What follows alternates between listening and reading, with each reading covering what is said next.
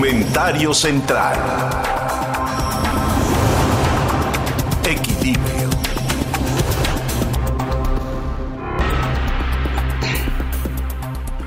Como consecuencia del apagón que sufrimos todos en nuestro país el día de ayer, me puse a pensar, y yo creo que es mi obligación el, el decírselos a ustedes, lo que tiene que hacer un gobierno, un gobierno en funciones en un país moderno.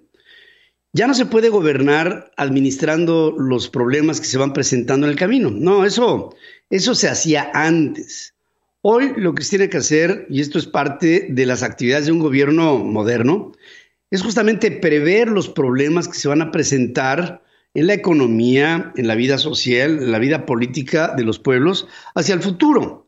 Y un gobierno que no esté planeando para los próximos 30 años simplemente no puede ser considerado como un gobierno serio, porque ante la previsión, la necesidad de disuadir problemas futuros que se pudieran presentar, harían que en caso de que no se tomen en cuenta, que países se fueran a ciegas avanzando en el tiempo, enfrentando, es como un vuelo raso, ¿no? Vas enfrentando todos los obstáculos atmosféricos que se te van presentando en el camino, en lugar de volar por arriba de los mismos, cuando vuelas a altas alturas, altos, altos vuelos. Y, con ello, eh, pienso que el gobierno de México tiene que darse cuenta de que es mucho más complejo gobernar que administrar los problemas en una mañanera. Porque, porque estamos hablando de la inmediatez y de la coyuntura. Miren, en la prensa, nosotros todos los días, en la prensa lo que informamos es sobre notas que tienen que ver con la coyuntura, con el día. Una nota que les di a ustedes el día de ayer no tiene un sentido el día de hoy, a menos de que para el día de hoy haya información nueva en función de lo que les informé el día de ayer.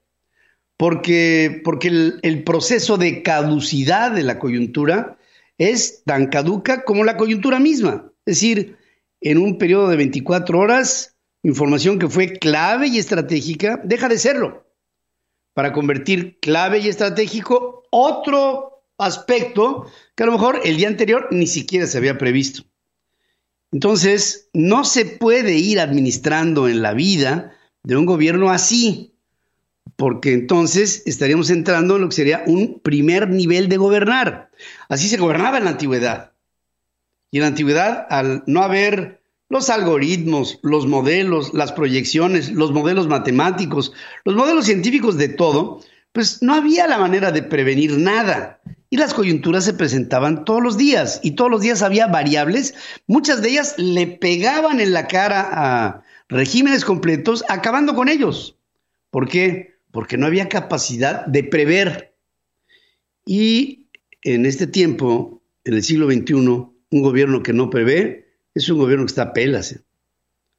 Pero lo importante es darnos cuenta de si hoy lo que nos gobierna está previendo el futuro.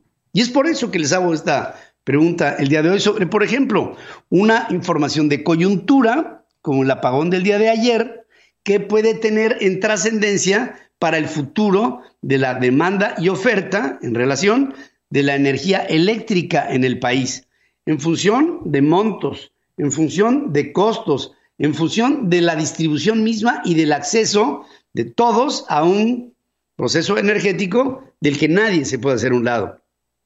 La coyuntura es que hubo el apagón, pero el problema de fondo es si este apagón es un error operativo, producto de el no haber previsto una, un proceso de oferta-demanda que trajo un desbalance, que fue justamente la palabra que utilizó Manuel Bartel para describir lo que sucedió el día de ayer y se le cayó el sistema. Y otra cosa es que en realidad pudiéramos estar enfrentando el principio de una crisis presente y futura en la que este tipo de apagones serían recurrentes en función de que al no haber la previsión sobre la construcción de la infraestructura necesaria para prever los problemas que se podrían presentar para nuestro país en el 2030, en el 2040 o el 2050, los proyectos de inversión para este tipo de procesos llevan años. Y si se dejan de hacer en el presente, querrá decir que estaríamos abonando en futuros problemas reiterados en caso de que hoy no, no preveamos lo que tendrá que pasar. Y me da la absoluta idea de que esta cuarta transformación no puede prever ni lo que va a pasar mañana miércoles, que no podrá ser de lo que podrá pasar en el año 2050. Cuando lo importante es vacunar hoy para tener votos en junio. O repartir dinero hoy para tener adictos a Morena que no suelten al presidente como el tlatoani que les da el bienestar presente y no el malestar futuro. A esto se le llama populismo. Y el populismo, por muy popular que sea, llega un momento en que fenece. Y lo que hoy estamos viviendo es el principio del fin de un populismo que seguramente con el tiempo va a mostrar su incapacidad. Si bien es cierto, ya la ha mostrado en el presente, no ha sido tan evidente para muchos de los seguidores de este populismo rampante que hoy estamos viviendo los mexicanos. Que no son iguales que los anteriores, eso me queda claro. Si los anteriores eran malos, estos son peores. Pero lo que el día de ayer sucedió con la Comisión Federal de Electricidad y con la falta de suministro a 10.3 millones, no de personas, no, de usuarios de electricidad, entiéndase, de conexiones, hacen ver un problema endémico que puede traer en el presente, ya lo trajo, y para el futuro ya lo traerá, una crisis operativa de un proceso energético que será fundamental para el futuro de México. Desafortunadamente, la falta de previsión es la madre de la improvisación. Y este el de López Obrador, es un gobierno de improvisados ante una sociedad igual, que no exige a sus gobiernos el que se vea hacia el futuro, porque ni siquiera se alcanza a ver lo que pasará para el próximo fin de semana. Que tengas el dato. En Central FM, Equilibrio.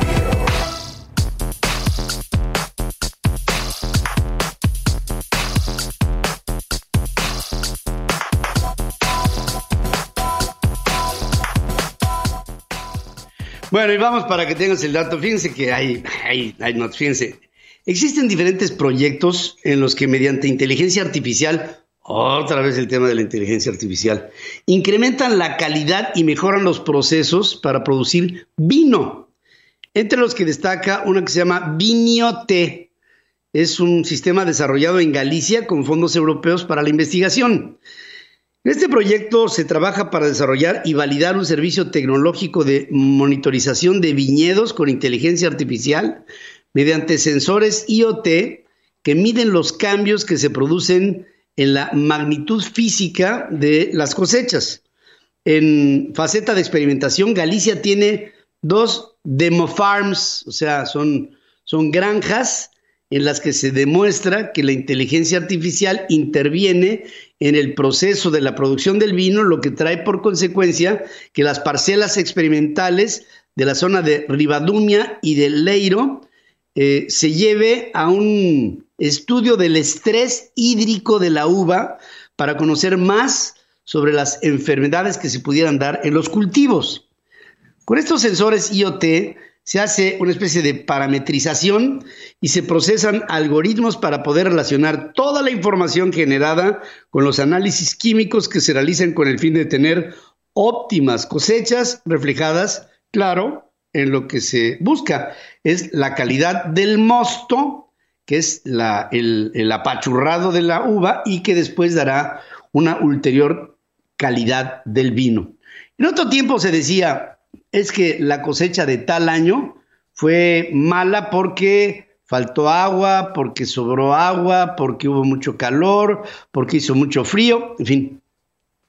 Este estrés hídrico lo que hace es controlar con inteligencia artificial variables para hacer constantes las condiciones que le den calidad a una cepa, a una cosecha de un cierto año y con ello estandarizar la calidad del vino a través de inteligencia artificial, para que tengas el dato. Para que tengas el dato después de que la cápsula Hayabusa 2 trajera a la Tierra muestras del asteroide Ryugu en un viaje de más de 300 millones de kilómetros. Es para que nos demos una idea, estamos hablando de dos veces la distancia entre el Sol y la Tierra. Fue encontrado un objeto artificial entre las muestras contenidas en los contenedores de la nave. Este material habría sido recogido en la segunda operación de recolección en julio del 2019, para lo que fue utilizado un proyectil, por lo que no se descarta que el metal encontrado sea producto del propio impacto producido por el hombre. La semana pasada se abrieron cápsulas, la B y la C, después de que lo contenido en la A fuera sustraído y resguardado, confirmándose que las más grandes miden un centímetro y traían las primeras muestras de gas del espacio profundo. En esos días, JAXA, que es una la agencia espacial japonesa, informó que siguen avanzando en el trabajo de conservación de las muestras, que tan solo en principio han generado ya importantes datos sobre lo recolectado del deep space, es decir, del espacio profundo, en lo recolectado en un pequeño objeto que fue localizado, montado en ello, tomado muestras, regresado a la Tierra y con ello los investigadores están de fiesta en un banquete de datos para que tengas el dato. Y para que tengas el dato, investigadores de ciencias de la Tierra y del espacio de la Universidad de Washington realizaron un estudio sobre la presencia de metano en exoplanetas que ha llevado a determinar la posibilidad de que haya un origen de la vida en el metano indican que detectar biofirmas potenciales como el metano en la atmósfera de exoplanetas distantes es complicado por lo que es necesario investigar el contexto de cada uno de estos cuerpos. Los científicos destacan la posibilidad de que la abundancia de metano y de dióxido de carbono en las atmósferas planetarias sea la firma biológica indicando una fuente ajena a un origen orgánico, que sería en este caso la de los volcanes. Indican que debido a que el hidrógeno suele permanecer en el magma, se reducen las posibilidades de que los volcanes produzcan la misma cantidad de metano que emana en calidad de biofirma. En otras palabras, miren, ¿qué tenemos cerca con mucho metano? Bueno, cerca tenemos a Júpiter. Júpiter es, de hecho, un planeta en formación. ¿Y por qué en formación? Porque no ha consolidado el proceso, por ejemplo, de la Tierra, porque es tan grande que no ha podido consolidar su masa y gran parte de su tamaño aparente tiene que ver con lo etéreo de lo que se produce y que todavía no ha consolidado en una litosfera. Y eso que no ha consolidado, la mayoría son capas y capas y capas de metano, proyectando qué podría pasar esto en el futuro muy lejano, muy lejano, cuando el sistema solar tenga el doble de la vida que hoy tiene de 4.000 500, 4.600 millones de años. Cuando tengamos, digamos, el sistema solar tenga una vida de 10 mil millones de años, seguramente Júpiter con el metano podría, podría generar alguna forma incipiente de vida que trajera como resultado la consolidación de lo que hoy está en proceso. Un planeta exoplaneta podría estar en una etapa más cercana a nosotros y más cercana a lo que pudiera alojar vida en exoplanetas. ¿Para qué es esto importante? Para determinar si algún día en el futuro el hombre tiene que buscar otra casa diferente a la nuestra. Para que tengas el dato.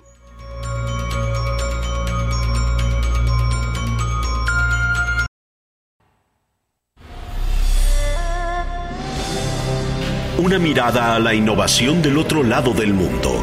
China está de pie. Central Asia. Con Carlos Jacome. Fíjense que eh, analizando lo que sucede en China, que por cierto será el único país hasta donde tenemos entendido que tendrá crecimiento en este año pandémico, es que basan su desarrollo en dos conceptos, son fundamentales. Uno es la innovación y otra cosa es la formación cada vez, el fomento de más clase media. ¿Qué es la clase media? Bueno, es la clase que salió de la pobreza y que pretende una vida mejor constantemente, pero también genera impuestos, genera producción, genera riqueza, genera trabajo, genera productividad, genera cambio. genera investigación. En la clase media está la clase educada, está la clase científica, está, nunca hemos visto, bueno, sí hemos visto, pero son muchos, muy pocos los casos de un, de un científico muy, muy de la aristocracia. No, no, en la clase media está el movimiento de las naciones. Y China está de pie, está de pie por innovación y por un proceso aspiracional de salir de la pobreza y entrar en el estrato de la clase media. Y Carlos Jacome, como siempre, con mucho entusiasmo, nos informa de China, estando de pie. Te saludo esta mañana, mi querido Carlos. Querido Pedro, buenos días. Un gusto, como siempre, estar contigo con el auditorio. Pues lo dices muy bien, esa es el arma secreta, no hay más ciencia que la, innovación y la clase media. Eh, cuando empecé a viajar a, China, que los conocía poco, y veía tanta pasión en criticar sin sustento, y creo que con menos sustento antes, eh, a China, y decía, bueno, es que, que, por más que le quería ver ese lado malo que, la gente criticaba, y yo decía, veo a los individuos eh, obsesionados en estudiar y en trabajar. Y por lógica, es imposible que alguien que se enfoca en estudiar y en trabajar le vaya mal. Y si me permiten ese simplismo, este catorceavo plan quinquenal que está presentando China, pues la raíz de eso es el estudio y el trabajo. Y es donde yo aseguro que, vienen cosas muy buenas para, para, China. Este modelo del catorceavo plan quinquenal que estamos viendo ya tiene, ya tiene resultados y la innovación es una política de Estado. O sea, vamos un poco más allá. No solamente es vamos a innovar por el tema económico, por ser competitivos, sino que es una política de Estado y lo fundamental de esto, lo que está entre líneas, es su soberanía. Eh, recordemos que el siglo XIX China lo sigue marcando como el siglo de la humillación, es algo muy fuerte. Y entonces ese resentimiento hoy vivo, en el 2020, es lo que mueve a que la innovación les permita esa no dependencia, esa soberanía, en especial de, Occidente. Entonces aquí hay un tema emocional que todavía le da un ingrediente más fuerte para lograr esto. ¿Qué es lo que ha logrado ahorita? Que se ha cubierto aquí en, Central FM, la sonda lunar, que ya ha regresado con muestras eh, de la Luna, había estado en la parte oscura, que nadie lo había hecho, el desarrollo de vacunas en menos de un año, cinco ya están en la fase 3 en China, el sistema de navegación satelital más completo, eh, que está compitiendo con el de Estados Unidos, con el de la Unión Europea, con el de Rusia, y el chino es más completo porque está en diferentes niveles, en diferentes estratos, y como dato curioso, lo terminaron seis meses antes de lo pactado. No solamente ahí nos atrasan, sino que seis meses antes terminaron con su sistema de, navegación satelital. Después de los ataques de Hawái que estuvimos viviendo este año, eh, en cuestión política, en todos los aspectos de una manera eh, sin fundamento otra vez, las, las empresas, y a todas las empresas relacionadas con ellos, ya han hecho una, presentación que este número que les quiero compartir, amigos del auditorio, realmente no me cabe en la cabeza. Hicieron el sistema de computación cuántica Yu-Shang, perdón, que puede implementar el GBS, que es el muestreo de bosones de Gauss, a gran escala. ¿Qué es a gran escala? 100 billones de veces más rápido que la supercomputadora más veloz que existe en el mundo. 100 billones de veces más rápido que la supercomputadora. ¿Qué va a implicar esto? No tengo ni la más remota idea, pero seguramente algo excepcional. ¿no? Huawei anunció el pasado 16 de diciembre, hace menos de 15 días, su previsión de extender el sistema interno Harmony OS. Y aquí es donde, donde vamos a ver esa soberanía.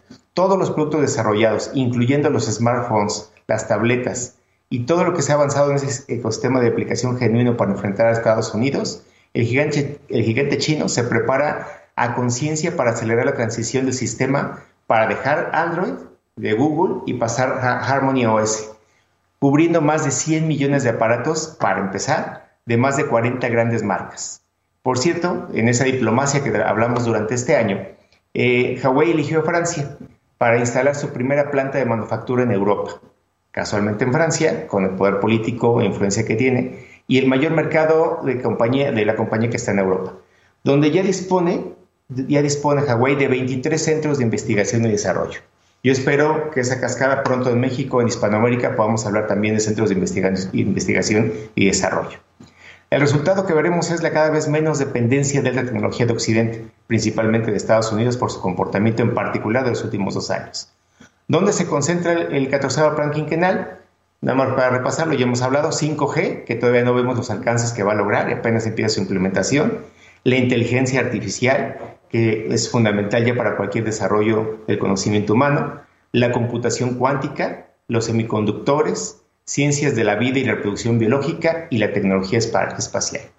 Mientras esto avanza, el logro con el que comienza el 2021 y que ya no se lo podemos quitar a China y creo que es algo admirable, es el erradicar la pobreza extrema. Por este lado hemos visto todo lo que está haciendo para la innovación, pero su gran meta, esto no tiene sentido si esto no permea en un bienestar social y la erradicación de la, pobreza extrema. Eh, algo inaudito en el tamaño del país, de, de 1.400 millones de personas.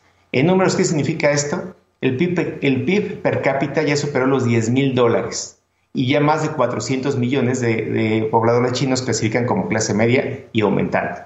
Es importante como referencia que en el plan anterior quinquenal, en el treceavo plan quinquenal, la meta fue que para el 2020 se duplicara este PIB per cápita y cosa que se logró, igual de manera anticipada.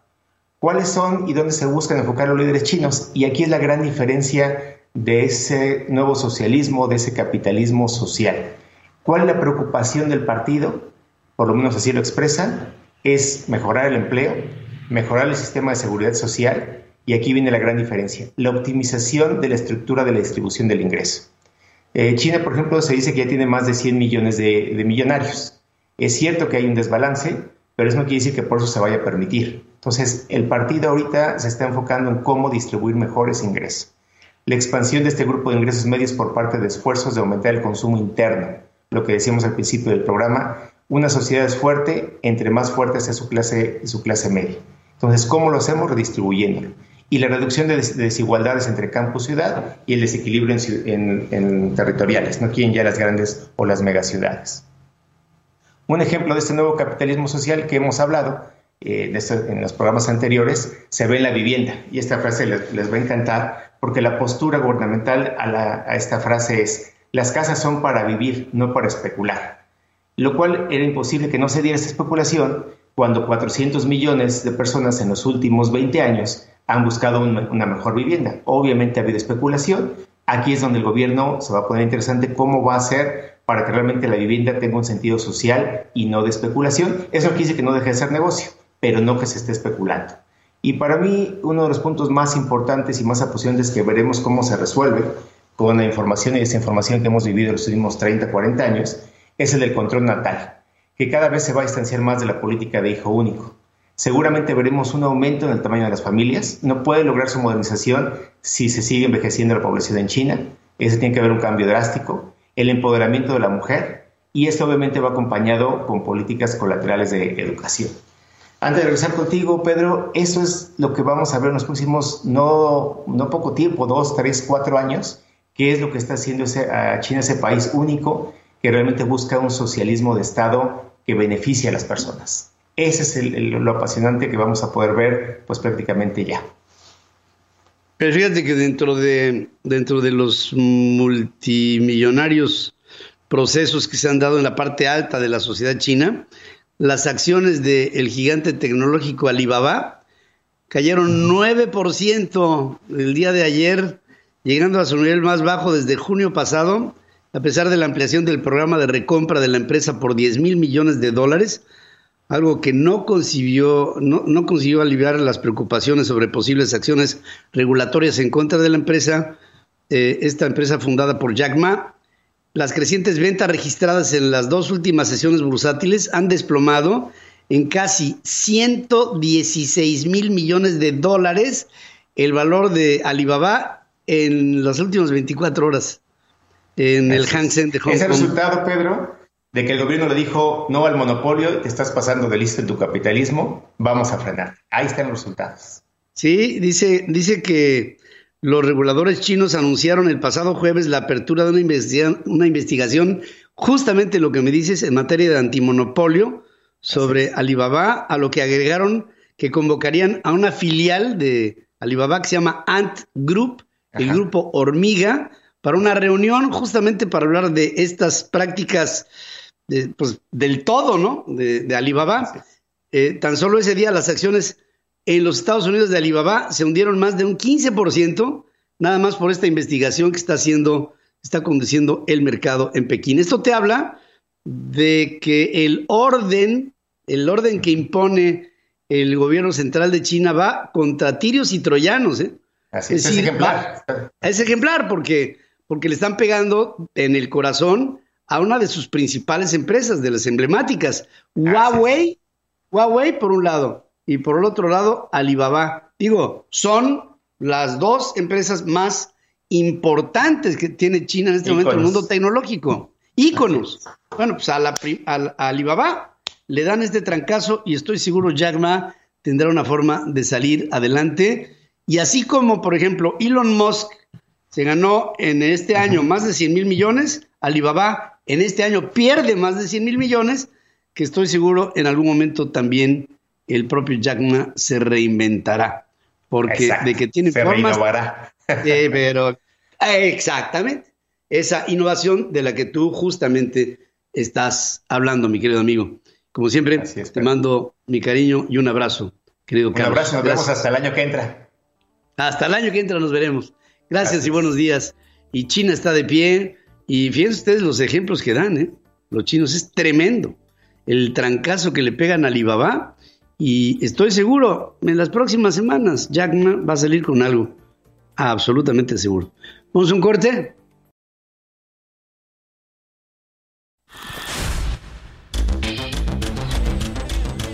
Todos iguales ante la ley. Hablemos derecho con Hamlet González.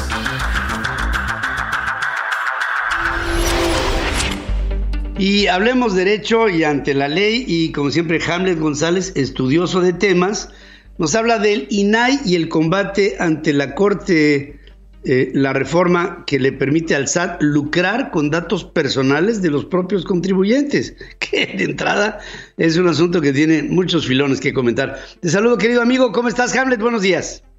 Buenos días, querido Pedro, auditorio, lo saludo con mucho gusto. Pues sí, fíjate, Pedro, que me acabo de enterar que el INAI, o sea, el Instituto Nacional de Acceso a la Información, combatirá ante la Corte, o sea, ya está solicitándole a la Suprema Corte de Justicia intervenga en un asunto donde el Servicio de Administración Tributaria tiene la facultad, a través de un artículo previsto en el Código Fiscal de la Federación, para poder proporcionar a terceros o particulares información que obtuvo de contribuyentes. Voy a dar, dar, un antecedente, ¿qué, ¿qué, información va a proporcionar? Hace algunos años, Pedro, para, para que el SAT tuviera información fidedigna de quién, se, quién presentaba sus declaraciones, pues dijo, a ver, que vengan todos los contribuyentes a solicitar su firma electrónica y con la firma electrónica pusieron una ley de la firma electrónica y que ésta sustituye o, o puede sustituir la firma autógrafa, ¿no? Significa que la e-firma y la firma autógrafa tienen la misma condición jurídica, sí. Entonces dijeron, bueno, para que tenga un soporte eh, fehaciente sobre lo que está pasando, pues manda a traer a todos los contribuyentes y que le tomen huellas dactilares de sus dedos, de su iris y, y, ahora sí que como muchos smartphones, ¿no? O sea, de tu, de tu Face ID, ¿no? O sea, de tu cara. Y bueno, dijeron, con esta información, pues ya sabemos que, que, sí es Hamlet el que está presentando sus declaraciones y esta información será utilizada para fines de carácter fiscal. Pues ahorita, Pedro, pues con los medios tecnológicos y con el, que mucha gente está en su casa, pues ya están sustituyendo la firma, como dice, firma electrónica y es una ley federal en donde hay una sustitución o puede reemplazar la firma autógrafa. Dicen, bueno, pues quién es el único que tiene eh, la, la, información para validar, pues si efectivamente Hamlet está a través de su e-firma o de su firma electrónica presentando un documento, ah, pues es el SAT. Pues díganle al SAT que a través de una facultad que le dan en un artículo, pues sí que puede proporcionar los particulares en el caso de que requieran validar la información del particular cuando está haciendo una firma pues, que, sea correcta.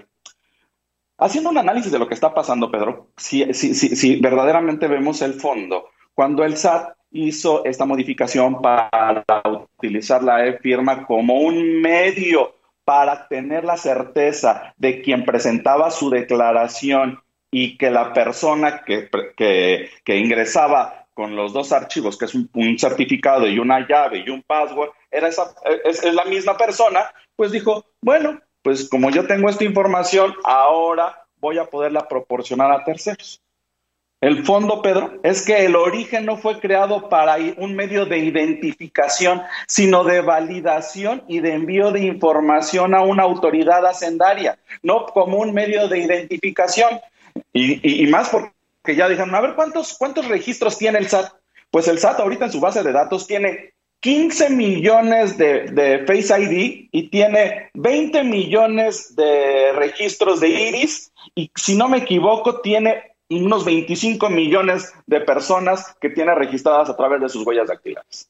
Entonces ya alguien dijo, oye, espérame, SAT, no puedes proporcionar esa información porque el origen de la información que te fue proporcionada era para que, te, que, que te los contribuyentes te hicieran un envío de sus declaraciones, pago de, de, los impuestos a cargo y que tú verificaras que efectivamente era el contribuyente que algún día tuviste tú presente y que lo, utilizaste medios tecnológicos para, para validar esta información.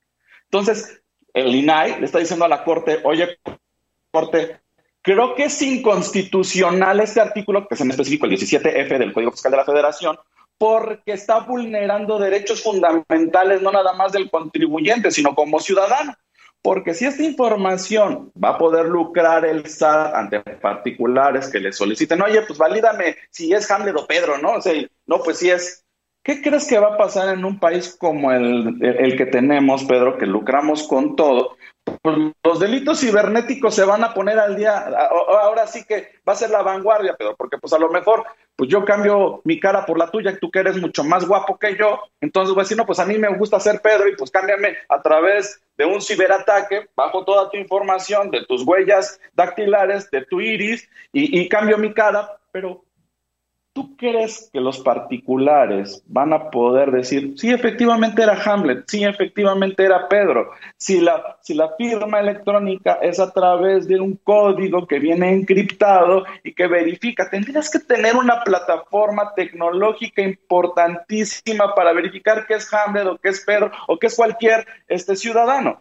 Y esto, sin duda alguna, Pedro, vulnera los derechos fundamentales, porque pues entonces mi, mi información de carácter reservada que le proporcioné a una autoridad hacendaria, pues ya lo puede tener un particular o un tercero, o lo voy a poner peor, Pedro, lo pueden utilizar para fines electorales, ¿eh? porque vas a ver que con lo que está pasando, Pedro, van a utilizar las firmas electrónicas para medios para, para intentar eh, realizar acciones electorales. Porque pues si la gente no puede salir de su casa, pues a través de tu e-firma, ¿no? De tu firma electrónica, vas a poder generar este tipo de acciones y que sin duda vulneran y atentan en contra de los derechos fundamentales que establece la Constitución y los tratados internacionales. Entonces, pues vamos a ver en próximos días un, un ahora sí, en el RIM vamos a ver al INAI y vamos a ver al SAT y la Corte, vamos a ver qué, qué, papel toma la Corte y cuál es su determinación, si salvaguarda los derechos del ciudadano o le da o le dándolas a cualquier particular. ¿Cómo ves, Pedro? Pues lo veo muy grave porque, porque esta es una forma discrecional de utilizar la información y dependes del SAT, incluso pues este, pensando no muy bien, te podría dejar en un estado vulnerable bajo la intencionalidad de un SAT que así lo dispusiera, ¿no? Y no, no me gusta, no me gusta este manejo, que en principio, fíjate, si el SAT, porque hemos conocido diferentes SATs, si el SAT como tal, como institución, fuera garante de mi información, yo me sentiría a gusto pero el SAT bajo diferentes administraciones ha, tenido diferentes actitudes. Entonces, pues este, nada ni nadie me puede garantizar que la información de la que goza el SAT de cada individuo en México pueda ser utilizada con escrúpulo. Desafortunadamente, tenemos que decir, no confiamos, bueno, hablo por primera persona al singular, yo no confío en esa administración como la administradora de mi propia información, de ninguna manera. Claro, y esto, ¿qué crees? Nos va, a potencializar los delitos cibernéticos y de usurpación de identidad, Pedro. ¿eh? Por supuesto. Esto está siendo grabado y, fíjate, ¿eh? ojalá me equivoque, pero puedo asegurarte que esta información va a terminar siendo mal utilizada. O sea, la van van a lucrar de manera espantosa y va a terminar en las peores manos, porque a fin de cuentas alguien ya va a poder firmar documentos de forma digital, ¿no? Y esto pues, va a ser un peligro inmenso para el ciudadano. Entonces creo que sí tenemos que hacer una modificación en, en, este, en esta norma jurídica. Por supuesto que sí, es, es, es algo que, que no, no, no podemos entender desde un SAT que está tomando, creo, atribuciones que no le corresponden o no le deberían de corresponder. Como siempre, gracias, mi querido. Gracias por la participación. Gracias. Vamos a hacer una, una breve pausa. Antes de decir que actualmente tres de cada diez brasileños han manifestado su desaprobación a la gestión del presidente Bolsonaro, quien en el inicio del 2021 cumpliría dos años en el cargo. ¿Por qué está perdiendo popularidad Jair Bolsonaro? Por el manejo que le ha dado a la pandemia, que ha minimizado en importancia y que no considera o no ha considerado que con la pandemia podría haber hacia su pueblo una mayor previsión y mayores advertencias. Bueno, tan es así que al propio Bolsonaro le ha dado dos veces, ¿no? El, el COVID y con todo y todo el hombre sigue cometiendo errores de imprudencia, sin olvidar que es presidente de un país de más de 300 millones de habitantes. Vamos a hacer una breve pausa. Quiero, antes de entrar al resumen central, manifestar mi, mi pena profunda por la muerte por COVID de un antiguo colaborador de mis programas de radio, y me refiero a Luis Enrique Mercado. Luis Enrique Mercado fue uno de mis primeros analistas económicos hace muchos años, allá en las épocas de, para empezar, con don Joaquín Vargas Gómez, a quien extraño y, le mando desde aquí hasta donde quiera que se encuentre en el cielo mi más eh, profundo respeto y cariño, cariño, de verdad. Pues ahora ahí se une Luis Enrique Mercado, que fue un promotor de la información económica, fue un promotor de medios especializados en economía, un incansable luchador del periodismo que muere víctima de lo que hoy muchas personas están muriendo por COVID.